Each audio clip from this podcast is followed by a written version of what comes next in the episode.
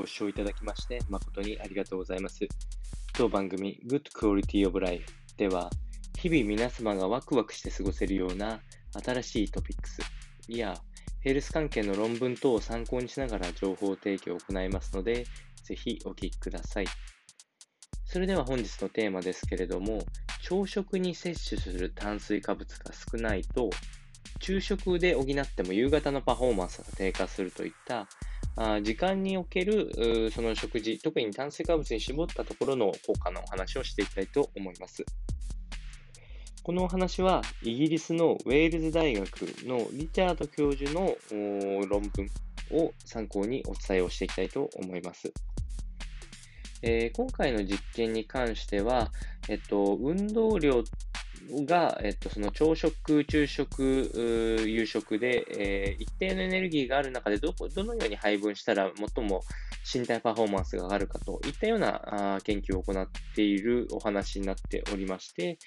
えー、結論としてはタイトルでお伝えした通り、朝食に炭水化物を持ってくると夕方までパフォーマンスが維持できるという結果が出ているんですけれども、その中で、えっと、お昼に、えー、炭水化物を多く取るパターン。これは、えっと、会社員の方とかだと、まあ、ままあるような、あの、状況かなと思うんですけれども、実はこの昼食に、えー、一番多く炭水化物を取るような場合であっても、これは、えっと、夕方以降の身体パフォーマンスの向上につながらないという欠点が分かってきましたので、できれば炭水化物は朝食に摂ることが身体パフォーマンス上ではお勧めできる。まあ、えー、とどのつまりは仕事のパフォーマンスにも直結するような話はこのあたりかなというふうに思います。で本実験ではだいたい炭水化物の量は 81.5g を目安に、えー、あと前後プラスマイナス0.4%程度で、えー、やっていくのがいいんではないかとえー、いうような形にしているそうで、えー、まあ、全体の食事の中で、まあ、81.5%に、えー、ある程度、炭水化物を